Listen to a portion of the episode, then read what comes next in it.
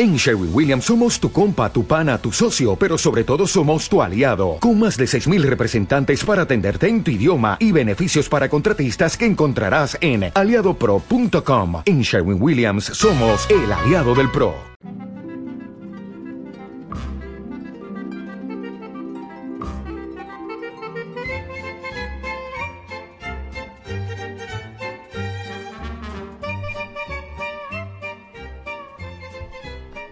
El dicho popular de hoy se dice de aquel, o sea, atribuye a aquel que se obstina con terquedad en su propósito u opinión, aunque los argumentos en contra sean sólidos o incluso irrefutables. Os sonará y bastante mantenerse en sus trece.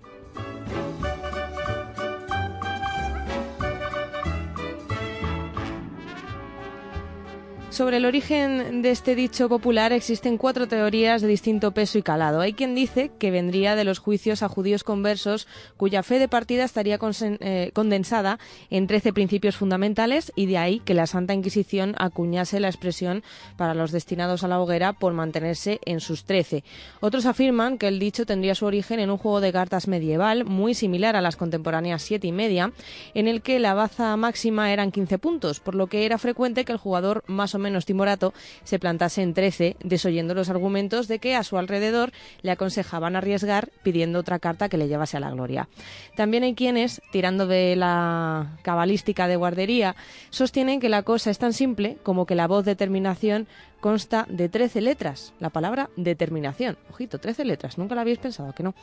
Bueno, la cuarta teoría eh, parece ser con diferencia, sin embargo, la más sólida y repite a Pedro Martínez de Luna, el Papa Luna, nacido en 1328 y fallecido en 1423, coronado como Benedicto XIII en el tiempo del cisma de Occidente, en el que durante mucho tiempo el papado fue bicéfalo, con un pontífice en Roma y otro en Aviñón. La cosa llegó tan a mayores que en algún momento hubo tres papas, Juan XXIII, Gregorio XII y el propio Benedicto XIII o Papa Luna,